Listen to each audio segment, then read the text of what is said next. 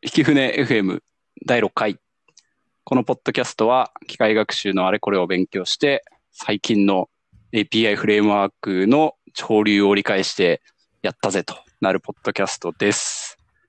で、今回は第6回で、と発表者は厚美さんという、まあ、同じ指で働いている同僚に初めて参加してもらいます。厚美さん、よろしくお願いします。お願いします。そしたら最初に厚美さんにちょっと自己紹介をしてもらって話に入っていきたいと思います。軽く自己紹介お願いします。はい。えー、ユビ株式会社でデータエンジニアをしてます。厚みと申します。よろしくお願いします。普段はですね、あの、菊田さんと同じチームで大変やるようなこうタスクというよりは、えーデータ基盤を整えたりだとか、API を開発したりだとか、まあ、あとは菊田さんだとか、風間さんだとか、まあ、今までいろいろな方が出演してましたけど、まあ、そういった方が作ったイケてるモデルを頑張ってこう、API にデプロイするみたいな、そういうことをやってます。よろしくお願いします。ありがとうございます。いけてるモデルを作ってるかは、ちょっと議論の余地があるところですけど、まあ早速、あの、今回の話に入っていきたいんですけど、今回は、あの、FastAPI っていう、まあ最近出た比較的新しい Python の API フレームワークについて、厚美さんにお話ししていただきたいと思いますので、まあ早速、よろしくお願いします。はい。えー、そうですね。あの、まあ、触りから言いますと、まあ、FastAPI っていうのは、まあ、Python のフレームワーク、結構最近できたフレームワークですと。で、この FastAPI が最近、あの、ドキュメント翻訳のプロジェクトを、こう、まあ、いろいろな言語で回していて、で、その中で、こう、日本語の、えープロジェクトもありますと。で、最近私がそれを、こう、ちょっと片手間にやってたりはするので、まあ、私以外にもいろいろな方がやってたりはするんですけども、やっているので、まあちょっとその FastAPI の紹介をしようかなと思ってますと。はい。それ、なんか日本語の翻訳プロジェクトやってるみたいな話あったんですけど、それってなんかどこで知ったんですか？そうですね。まあ具体的にどこかっていうのはあんまり覚えてないんですけども、あの、きっかけはですね、この代替ツールから受けたインスピレーションと比較っていう、そのドキュメントの一個の文章がありまして、まあこれもともと英語で書かれていて、ここに何が書いてあるかっていうと、まあ API の使い方というよりは、なんかこう、ファスト API がこう、今まであった、今まであったって言ったら、言ったらあれですけど、ジャンゴとかフラスクとか、まあ、あとはそうですね。まあそういった、以前からあるフレームワークからこう、どういうこう、学びを受けて、ファスト API を設計したのかみたいな話が書いてあってですね。まあここは読み物として、まあ非常にこう、面白いんですね。過去のフレームワークがこう、どういういいところを持っていて、ただ今、こう、足りてないとこ、どこなのかみたいなところを結構いろいろ詳しく書いてあって、で、そこを何かのこうきっかけで見て非常に面白くて、で、そこから、まちょっと 曖昧ですけど、何かのきっかけでこう、翻訳がどうやら進んでるらしいみたいなのを知って、で、このページがまだ翻訳されてなかったんで、まあ結構読み込んだんで、まあじゃあ翻訳してみようと思って、このページから翻訳したっていう感じですね。なるほど。はいあ。りがとうございます。はい。で、まあその過程でですね、FastAPI へのこう理解が、まあ当然翻訳を続けていると深まっていくので、で、その中でこう FastAPI って結構こう次のデファクトになるぐらいのこうポテンシャルを秘めた素晴らしいフレームワークだと感じたんで、まあ今回紹介しようかなと思って、えー、喋っていますという感じです。はい。で、そうですね。まあ、このまま続けていくと、えー、FastAPI について、じゃあちょっと簡単に紹介していこうと思ってますと。で、個人的にこう感じる特徴は、えー、高速っていうのがまず一つ。で、一つが型ヒントのフル活用。で、もう一つがこう API のためのフレームワークと。まあ、この三つのこう特徴が、えー、個人的にはあるかなと思ってますと。で、まあ、高速っていうのが、まあ、どういうことかというところから、まあ、ちょっと説明していくと、まあ、公式例ではですね、あの、公式ドキュメントでは、Node.js や Go 並みに高速みたいなことが書いてあってですね、まあ、ほんまかって思うわけです、やっぱり。Python のフレームワークでそんなに速いみたいな。で、あの、まあ、結構過去からある、その、フレームワークだとか言語のベンチマークを取ってるサイトで、あの、テックエンパワーっていうサイトがあるんですけども、この結果を見ると、まあ、ちょっとなんか劣ってんじゃないかなって、なんかちょっと見えちゃうんですね。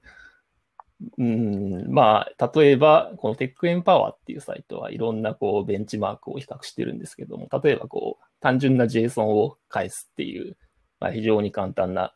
えー処理でどのぐらいのベンチを叩き出すかっていうので、で Go と Python と Node.js に絞って見てみると、え一番早いのが Go の実装で、まあ、これが100%だとすると、FastAPI は、じゃあどのぐらいかというと、えーどんどん下まで下がっていって、えーどこかな。えー、12.7%。まあ、いろいろなこう、処理の比較があるんで、まあ、一概に10分の1のパフォーマンスしか出てないとは言えないんですけども、うん、まあまあこん、こんなもんかみたいなところがありますと。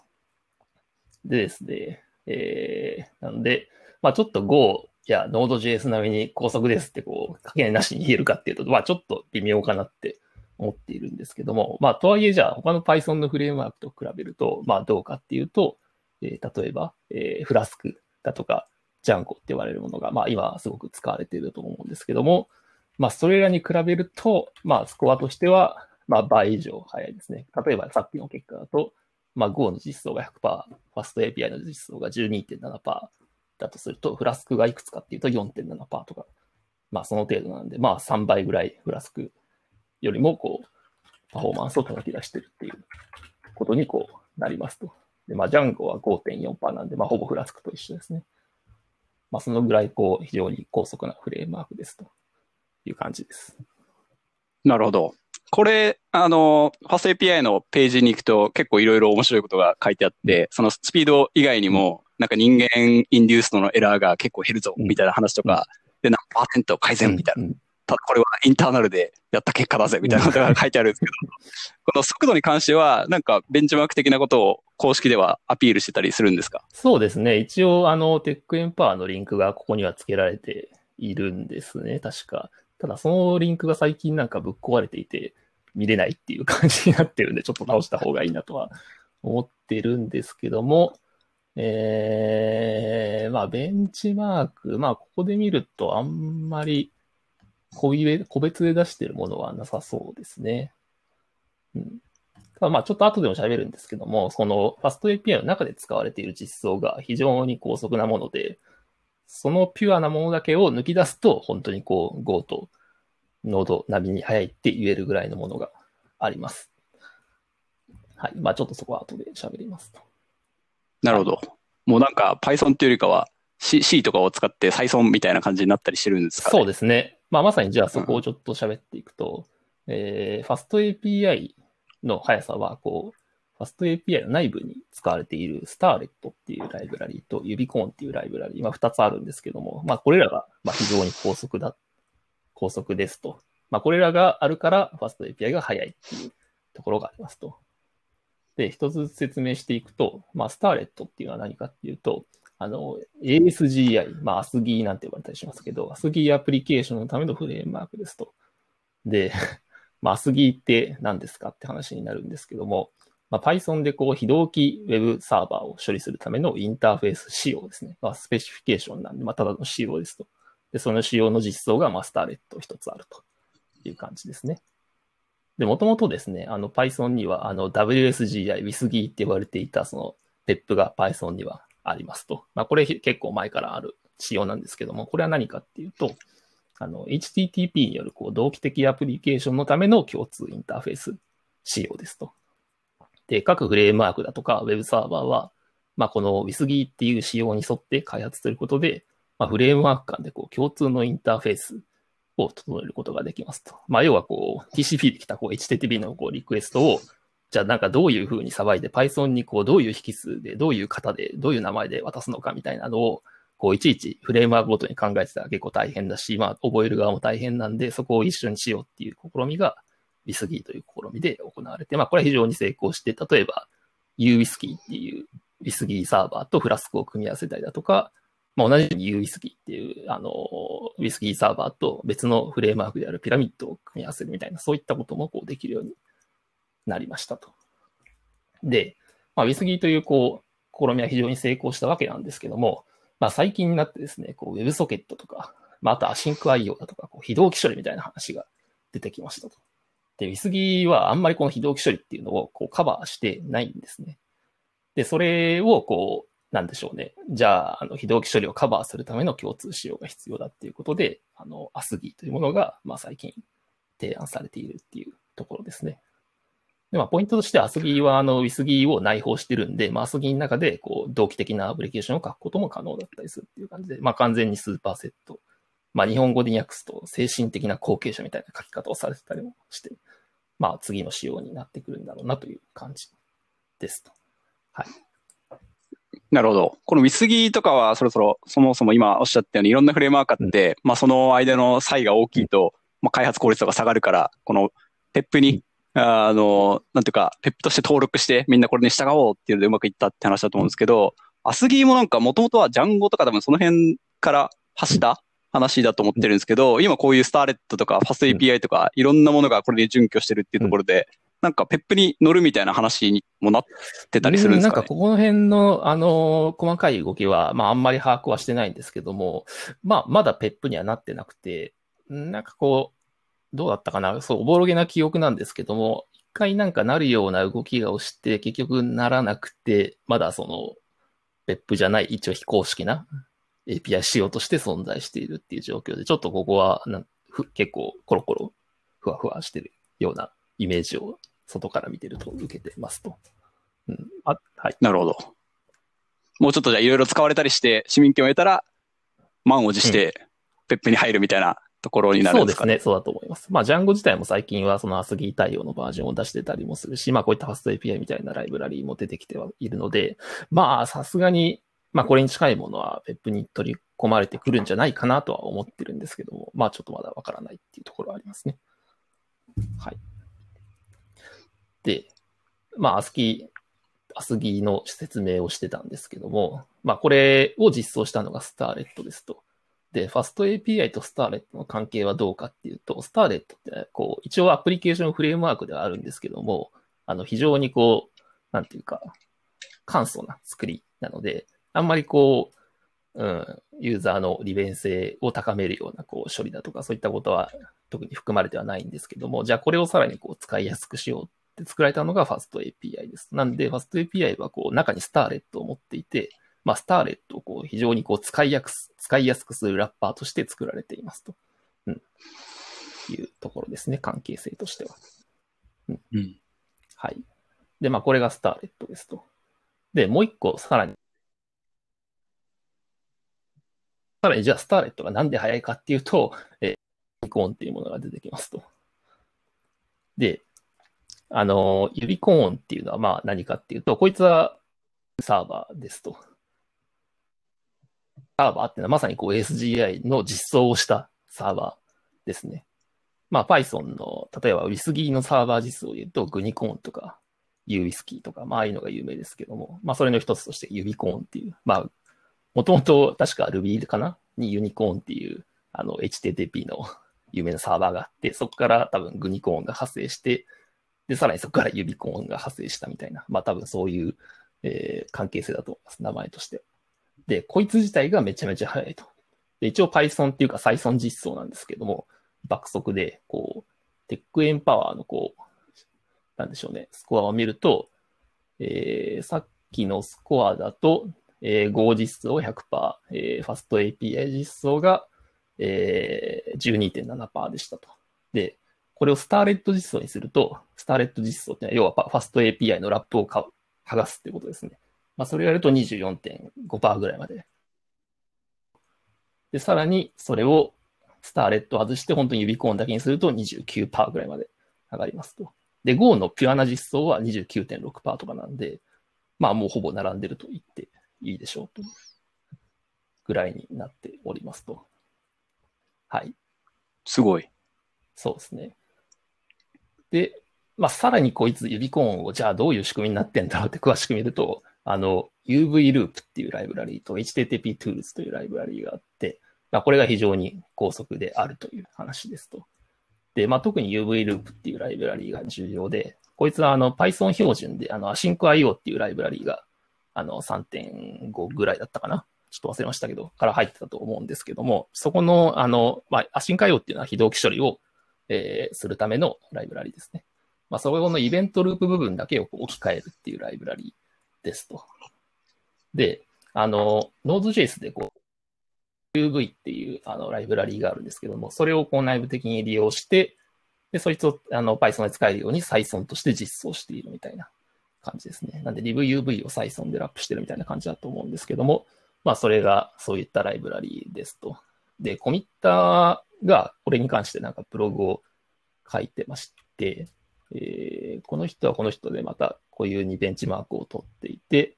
その人によると、えー、エコーサーバーですね。こう、言われたものを返すみたいな簡単な実装なんですけども、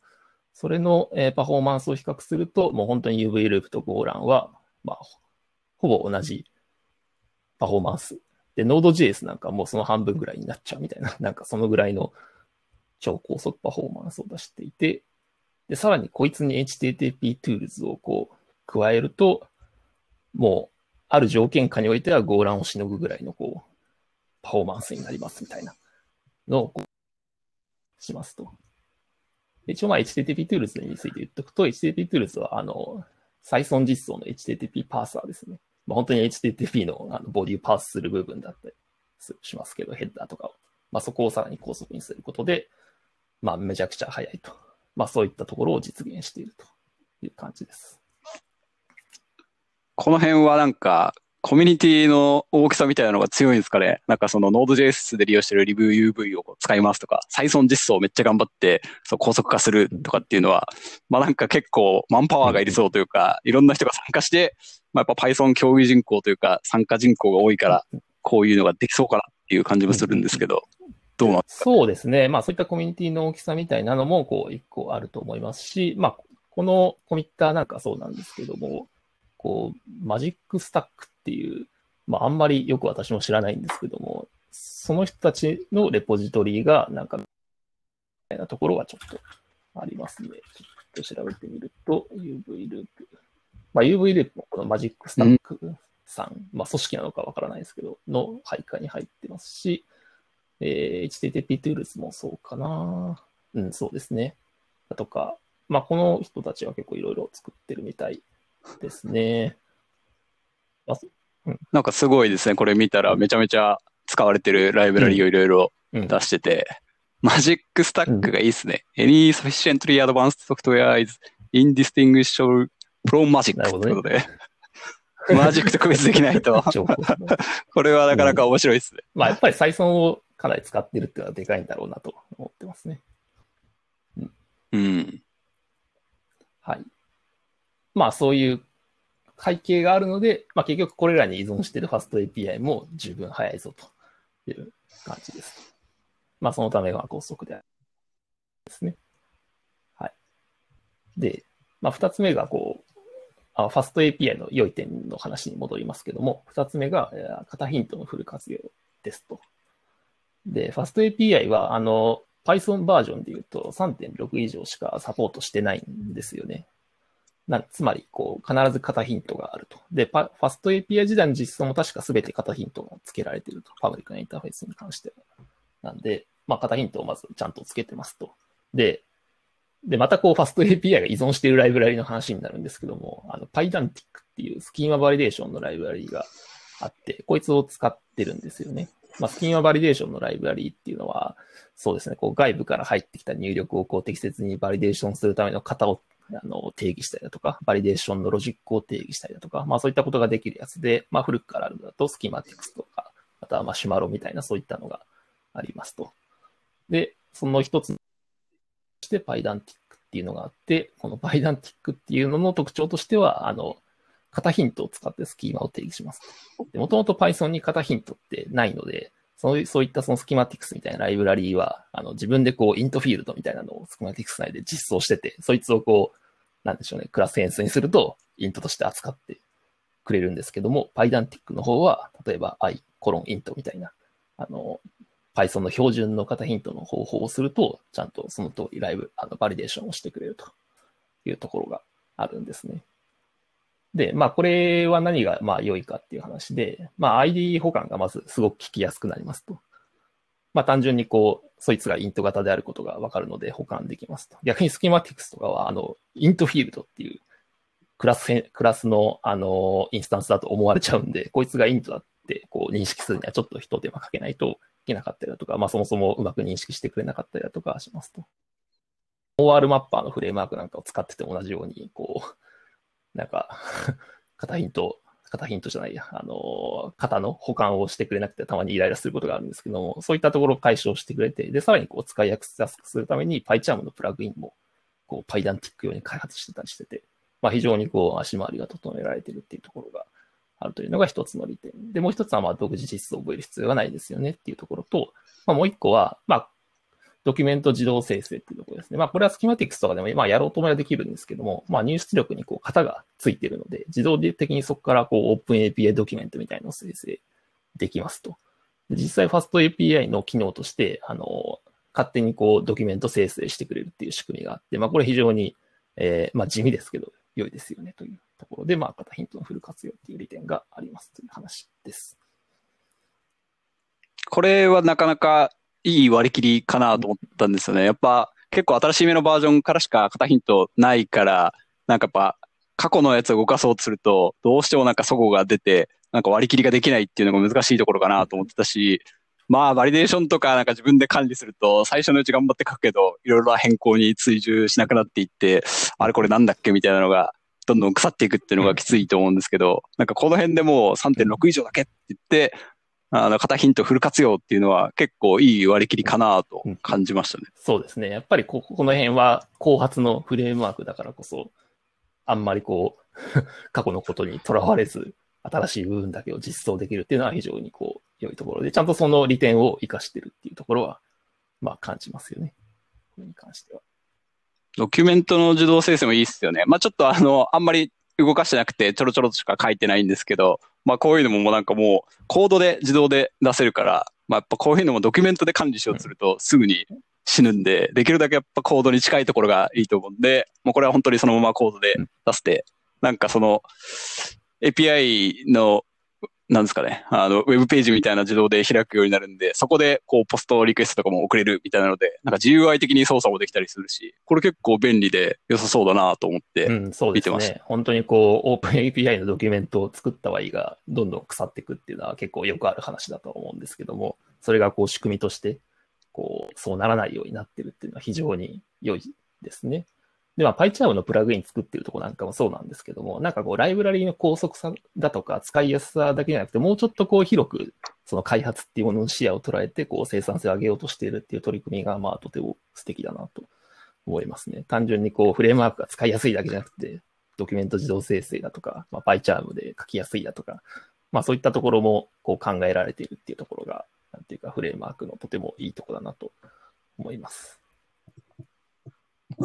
PyCharm プラグインは作る人すごいなと思うんですけど、なんか、ファスト API 見るとでも、なんかスクショを見ると、お、VS コードで動かしてんなっていう 感じの書き方をしてるんですけど、公式はまあ別に一応押してるとかっていうのもなく、PyCharm 側がなんか、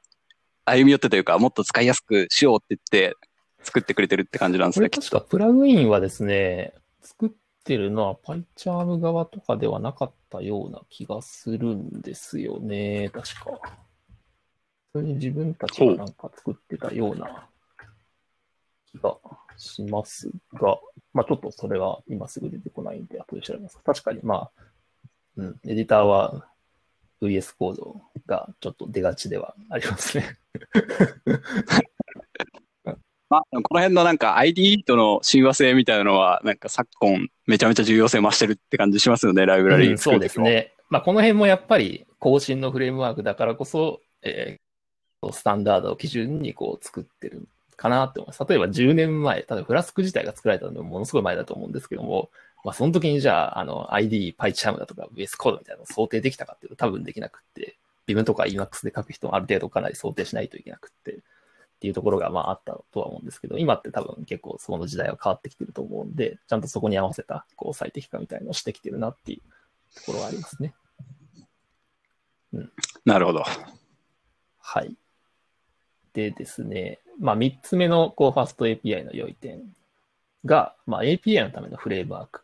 だっていうところがあるありますね。API を作るために必要なものが、まあ、ほぼ全部あるというイメージですと。で、これまでのこう、例えば Flask、Django を見てみるとどうだったかというと、 Flask も、まあ、一見近いように感じますと。マイクロな API を作るためのフレームワークなんですけども、結局こうバリデーションとか 3D とかないんで、自分で実装するとかが来ることになります。特にバリデーションとかって絶対必要になるので、ある程度のものを作る場合って、じゃあなんかいいライブラリーってどれなんだろうとか、あこの拡張はなんか腐ってそうだなとか、なんかそういったことをいろいろこう考えながらこう、選定したりする手間がやっぱりあるありますと。で、一方、ジャンゴは、まあ、基本的にいろいろなこう機能揃ってるんですけども、まあ API 作るためにはちょっとファットですよね。まあ、もともと API 作るためにデザインされたものではないはずですと。っていうところがありますと。で、じゃあ、ファスト API どうかっていうと、えー、まあ、名前に API が入ってるぐらいなんで、まあ、API をかなり意識してますと。で、書き心地としては、まあ、この辺は、あの、チュートリアルとか見てもらうとよくわかると思うんですけども、フラスクのような書き心地にかなり近いですと。なんで結構サクサク書けますと。で、この辺は私が、あの、最初に、あの、触れたドキュメント、過去のフレームワークがどういうことを学んだかっていうところで、まあ、フラスクからそういったところをこう書きやすさみたいな、シンプルとか、そうだっていうのがあったんで、まあ、かなり意識して実装したんじゃないかなと思ってますと。で、まあ、API の書き心地もそうなんですけども、まあ、API 開発に必要な足回りが大体揃っていると感じていて、まあ、一つは、まあ、先ほど説明したバリデーションフレームワーク、 Pydantic が、えー、ちゃんとえ統合されてたりしますと。まあ、あとは OpenAPI ドキュメント自動生成みたいなのもありますと。で、あとはまあセキュリティみたいなところ。まあ、要はあの認証みたいなところの基本的な機能はあったりしますし、GraphQL とか WebSocket といったこう結構アドバンスな機能、最近出てきた。まあ、そういったところもサポートしていますと。で、DB の機能は含めてないんですね。まあ、この辺は Django との違いですね。Django は自前の OR マッパー用意してますけど、まあ、FastAPI はないですと。ただ、あの、SQL アルケミーとか PB といったあの、まあ、割とメジャーな OR マッパーとどう統合させたらいいのかみたいなところの詳細なガイドはついてたりしますというところですね。で、まあ、最後に、まあ、こう、ところもあるので、まあ、なんていうか API を書くために必要なものは全部揃っているし、まあ、かなり多くの範囲をカバーできるものなんじゃないかなと感じておりますなるほど。これ、もともとなんかフラスクとかジャンゴって、まあちょっと軽めの小さなものを作るには、まあフラスクとかで作って、まあ割と大規模なウェブサービスとかするときは、まあジャンゴを使いましょうみたいな人も多かったかなと思うんですけど、ファス API はなんかどっちもいけるみたいな雰囲気なのかと思ったんですけど、API って名前を冠してる以上は、割となんか小規模、中規模ぐらいの感じなんですか？それともでかいものももう、ファース API いけるぞって感じなんですか、ね、そうですね。API だけのアプリケーションであれば、まあ、どれだけこう API の数が増えても、まあ、階層化とかできるんで管理していけると思いますと。で、一方、なんていうか、こう、管理画面みたいな、こう、ウェブサーバー、ウェブサーバー、まあ、えっ、ー、と、サーバーサイドで、あの、HTML をレンダリングして、のはあんまり得意じゃないとは思いますね。うん。